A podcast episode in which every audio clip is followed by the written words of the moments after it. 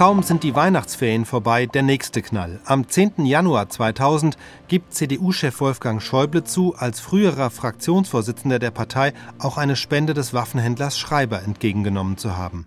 Wolfgang Schäuble als Mittäter. Nach Bundeskanzler Helmut Kohl hat gestern auch CDU-Parteichef Wolfgang Schäuble zugegeben, dass er eine Spende angenommen hat, und zwar 100.000 Mark in Bar. Und wenn man ihm so zuhört, klingt das alles ganz harmlos.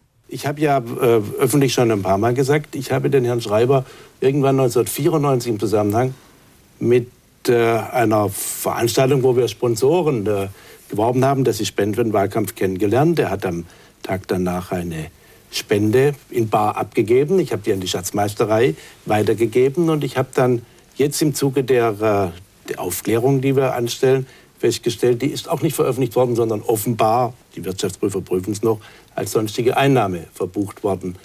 Bisher hatte der CDU-Parteivorsitzende immer bestritten, den Teppichhändler Karl-Heinz Schreiber überhaupt zu kennen. Schäuble, der seit Beginn der Affäre mit den nicht deklarierten Spenden und den Schwarzgeldkonten immer eine schnelle, lückenlose Aufklärung gefordert hatte, hat sich nun selbst in die Schusslinie gebracht.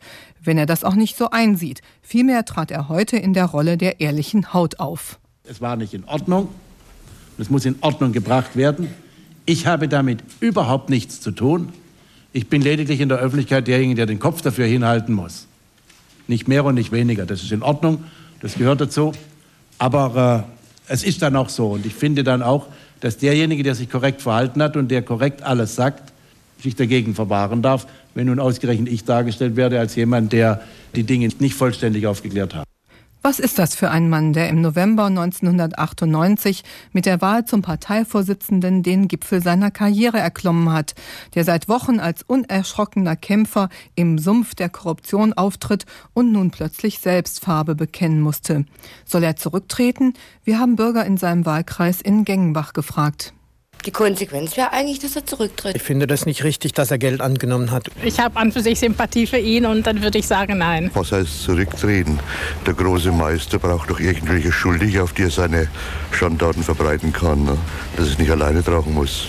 Kommt noch mehr an die Tagesordnung. Zurücktreten wäre besser für ihn. Wenn er es wirklich gemacht hat, ja. Zurücktreten. Ja, weil er so lange vertuscht hat und nicht zugegeben.